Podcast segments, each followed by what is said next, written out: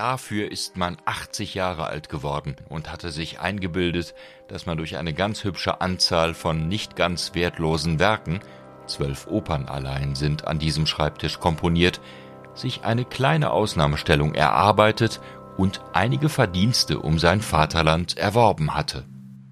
Schreibt Richard Strauss in den Kriegswirren 1942 dem von ihm geschätzten Dirigenten Karl Böhm. Schmarrn, ein Lumpenhund ist man und jeden Beleidigungen und Fußtritten jedes x-beliebigen Polizisten ausgesetzt. Sie werden begreifen, dass ich unter diesen Keulenschlägen eines echten deutschen Künstlerschicksals keine Zeit zu Korrespondenzen auch mit den besten Freunden hatte. Mit Klagen macht man ja auch niemand ein Vergnügen. Strauß ist ein nicht unstreitbarer Charakter und Zeitgenosse, das ist klar. Nick Pfefferkorn, Verlagsleiter von Breitkopf und Härtel und Herausgeber der Tondichtung Tod und Verklärung. Man muss Richard Strauss, ähnlich wie Wagner, ein Stück weit abgekoppelt von seiner Musik betrachten und betrachten können, wenn man das genießen will.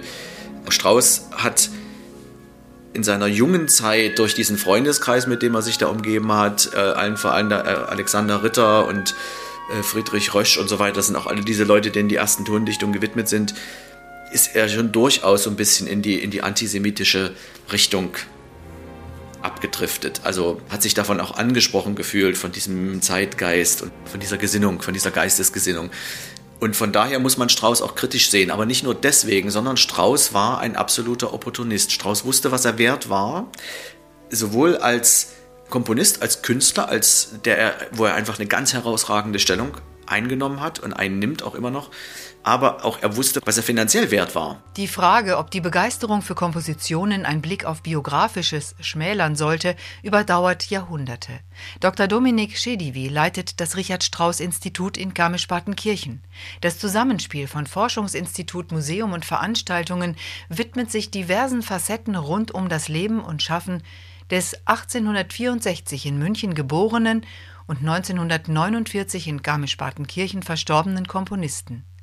Diese international gefragte Anlaufstelle für Wissenschaftlerinnen, Musikerinnen und Dirigentinnen bietet einen Überblick und bemerkenswerte Details. Auf der Basis umfangreicher Faktenkenntnisse findet Dominik Schedivi unmissverständliche Worte für die Kompositionen von Richard Strauss. Ich persönlich schätze an der Musik von Richard Strauss die unglaubliche Vielfalt, die Schönheit und oft auch regelrecht berauschende Opulenz seiner Klänge und seiner Ausdruckskraft. Wie nur wenige Komponisten malte Strauss mit seiner Musik subtilste Stimmungsbilder, die oft von einer Unverfälschtheit, einer Tiefe, einer Gutmütigkeit und einer Liebe zeugen, wie sie charakteristisch ist für seine Musik. Hören Sie nur das Lied Morgen aus Opus 27, einem Werk, das er seiner Frau zur Hochzeit komponierte. Und morgen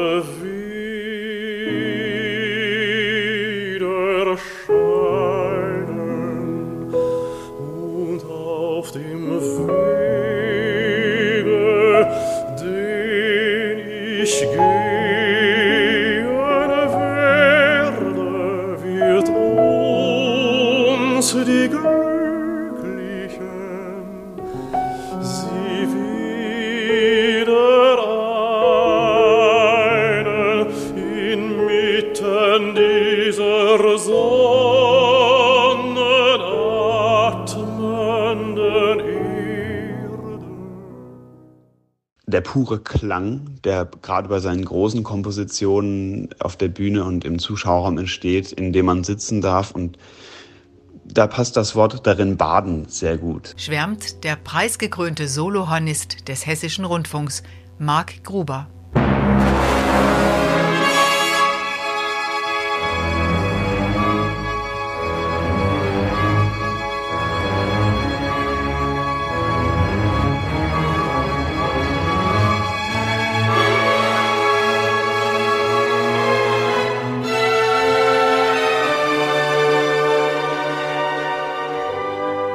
Ich als Hornist selber schätze natürlich auch, dass uns, wenn wir Kompositionen von Richard Strauss spielen, niemals langweilig wird. Wir sind eigentlich immer gefordert und gefördert, wie man so schön sagt. Und für mich hat Richard Strauss eine Tonsprache, die mir emotional sehr nahe geht. Das heißt, ich erlebe kaum ein Konzert mit einem seiner Werke ohne Gänsehaut. Darüber hinaus war Richard Strauss ein genialer Instrumentierer. Das bedeutet, er schuf durch die gekonnte Kombination von Orchesterinstrumenten und durch unterschiedliche Tonhöhenlagen, in denen diese Instrumente spielten, Orchesterklänge, die man so kaum je gehört hat.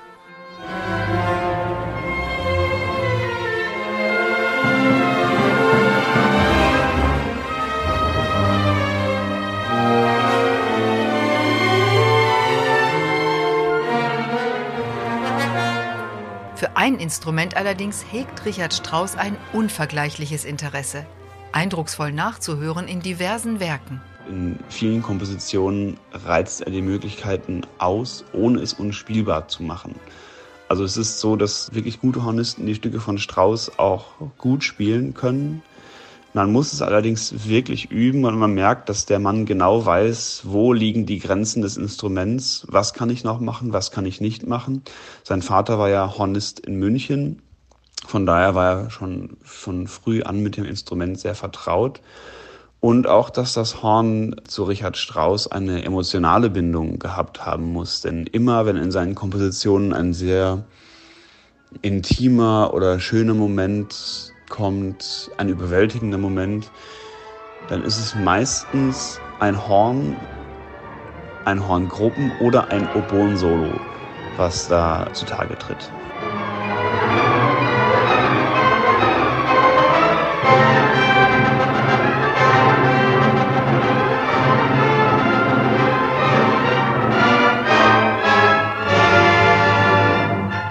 Eulenspiegel ist es so, dass am Ende des Werkes treten nochmal zusätzlich vier Hörner und drei Trompeten hinzu, die man natürlich bezahlen muss. Die sitzen den, bis, bis sie die letzten paar Takte spielen, sitzen die noch rum im Orchester. Und ähm, klar kann man die auch weglassen, aber wenn man sie weglässt, sie sind ad libitum vorgesehen gewesen, also nach Belieben äh, vorgesehen gewesen, aber in dieser Abschrift lässt er sie komplett weg. Also das Orchester kommt im Grunde mit vier Hörnern und drei Trompeten aus. Und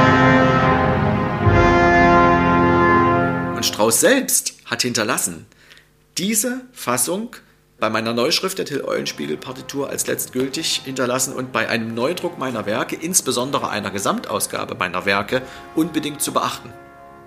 Will sagen, er hat nicht nur hinterlassen, abgesehen vom Till Eulenspiegel, das ist die Fassung, die ich jetzt letztendlich gespielt haben möchte, er hat auch zu der Zeit schon darauf spekuliert, dass ja irgendwann mal eine Gesamtausgabe von ihm kommen wird. Ich meine, wir sind jetzt bereits Mitte der 40, 1940er Jahre.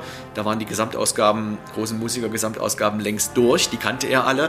Und er hat sich selber schon als so wichtig und als so wertvoll gesehen und auch selber empfohlen. Naja, irgendwann wird es doch von mir auch mal eine Gesamtausgabe geben. Also, das schrammt schon manchmal so ein bisschen an der Überheblichkeit vorbei.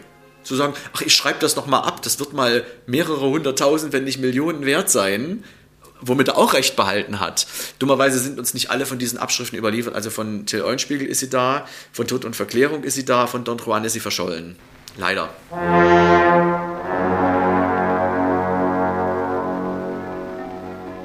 Ich halte es da wie Richard Strauss und sage, man kann nie genug Hörner in einem Orchester haben. Aber Strauss war natürlich, was das angeht, auch verwöhnt durch seinen Vater, Franz Strauss, der professioneller Hornist war und natürlich ihm auch vorgelebt hat, was ein Horn spielen kann. Aber auch das ist interessant, dass Franz Strauß, nachdem er Don Juan in bestimmte Sachen einfach gelesen oder gehört hat, zu sagen, ach, äh, Richard, lass es doch dabei, treib den armen Hornisten nicht so hoch, das wird nichts. Lieber weniger und dafür mehr und bessere Qualität als das, was du da willst.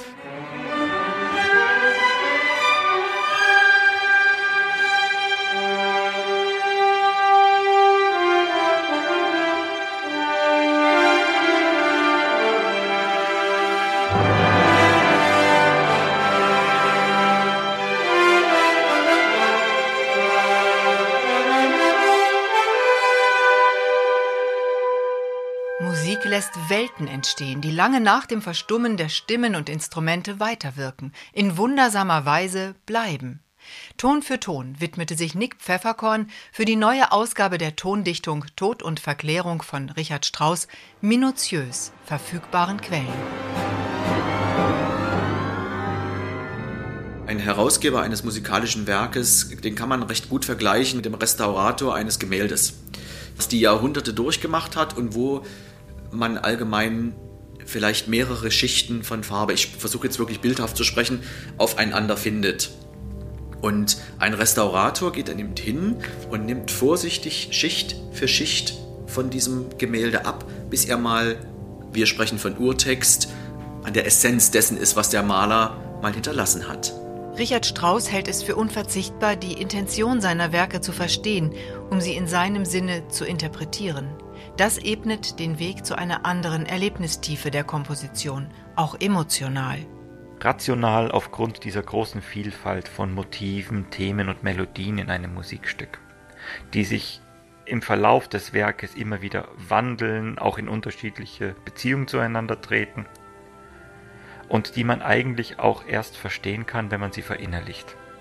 Dann kann man ihnen folgen, man kann auch nachvollziehen, was sie als Leitmotive aussagen und welche Geschichte sie dadurch erzählen, dass sie sich eben variieren, verändern und dass sie in unterschiedliche Beziehungen zueinander treten. Dann kann man das einerseits rational nachvollziehen, aber auch auf einer anderen Ebene überhaupt erst genießen.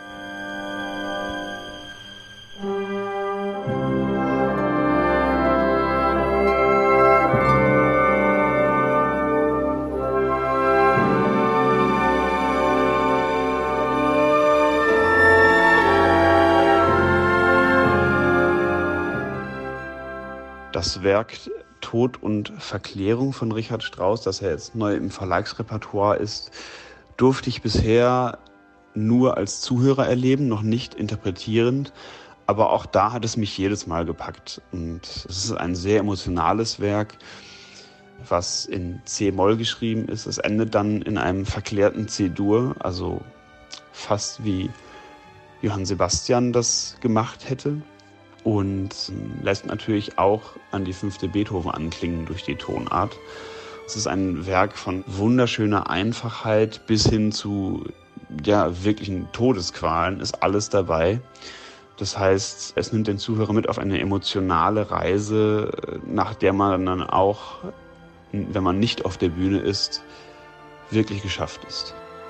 Tod und Verklärung schreibt Richard Strauss 1888 im Alter von 24 Jahren, 61 Jahren vor seinem Tod, noch unberührt von den ihm bevorstehenden apokalyptischen Ereignissen des 20. Jahrhunderts. Damit wird das Stück zu einer Allegorie auf das Leben, auf das irdische Leben, in dem der Mensch seinem Sehnen folgt, ewig ringt um eine Erlösung, die ihm aber erst im Tod gewährt wird.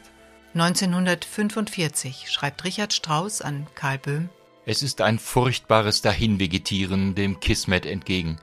Drei Partituren, Till Eulenspiegel, Don Juan und Tod und Verklärung, habe ich, so eine Art Wiedertaufe, für die Enkel nochmal ins Reine geschrieben und dabei so manchen Druckfehler korrigiert. Zum Ende des Krieges hin war er unglaublich, er war wirklich in, der, in einer Phase tiefer Depression und, und Resignation. Hat er sich in seine Villa in Garmisch-Partenkirchen, Garmisch damals, zurückgezogen und war psychisch am Ende eben, was aus Deutschland geworden war. Alle Städte lagen in Schutt und Asche, die Opernhäuser, die Konzerthäuser waren alle ausgebombt und er schrieb auch an Zeitgenossen, also ich werde meine Werke nie wieder hören und eigentlich warte ich nur drauf, bis ich in den seligen Himmel abberufen werde. Das war also seine Grundstimmung.